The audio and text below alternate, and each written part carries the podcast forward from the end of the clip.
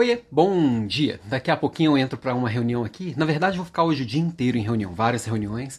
E se tem uma coisa que neste novo normal, vamos dizer assim, é uma frasezinha batida, mas se tem uma coisa que mudou e as pessoas ainda estão aprendendo, vamos dizer assim, é como conduzir e como participar de reuniões a partir do digital. Eu já trabalho aqui em home office há bastante tempo, teoricamente, sim, é, já aprendi bastante. Depois de muitos anos trabalhando em casa e fazendo reuniões através do digital, aprendi bastante, mas todo dia aprendo um pouquinho.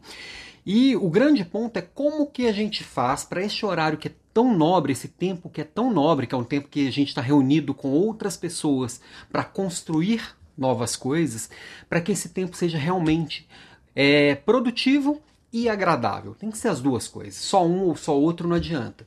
É, por exemplo, você pode estar numa reunião como organizador da reunião ou como um convidado participante da reunião. Nos dois casos, você tem que ter muita clareza do seu papel. Por que, que você está ali? Então, como organizador, você deu clareza para quem está presente, por que, que está presente, o que, que vai ser construído nessa reunião, mandou algum material prévio para as pessoas se prepararem durante a reunião foi conduzindo de forma a cumprir o horário combinado e para no final ter combinados claros e próximos passos bem claros. Esse é um papel do organizador da reunião, tá? E aí organizar uma reunião também que não seja nem longa demais, porque reuniões longas demais é, já são chatas presencialmente, quando é no digital é muito cansativo, é muito mais pesado, porque o tipo de atenção que a gente coloca é mais pesado, mais cansativo.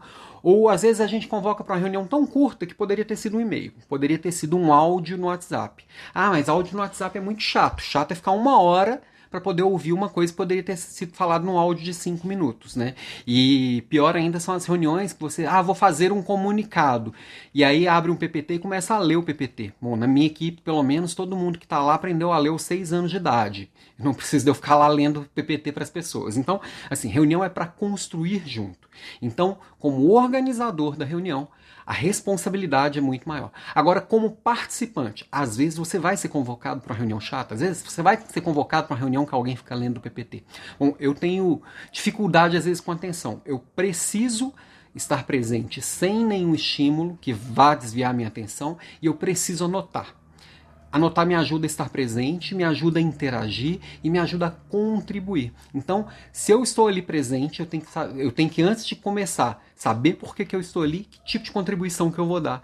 E saindo dali, o que, que eu vou fazer com aquele tempo que eu investi naquele, naquele encontro com aquelas pessoas. Então, minha provocação de hoje é: reunião, seja você organizador ou participante, faça com que seja produtivo, ok? Beijo e até amanhã.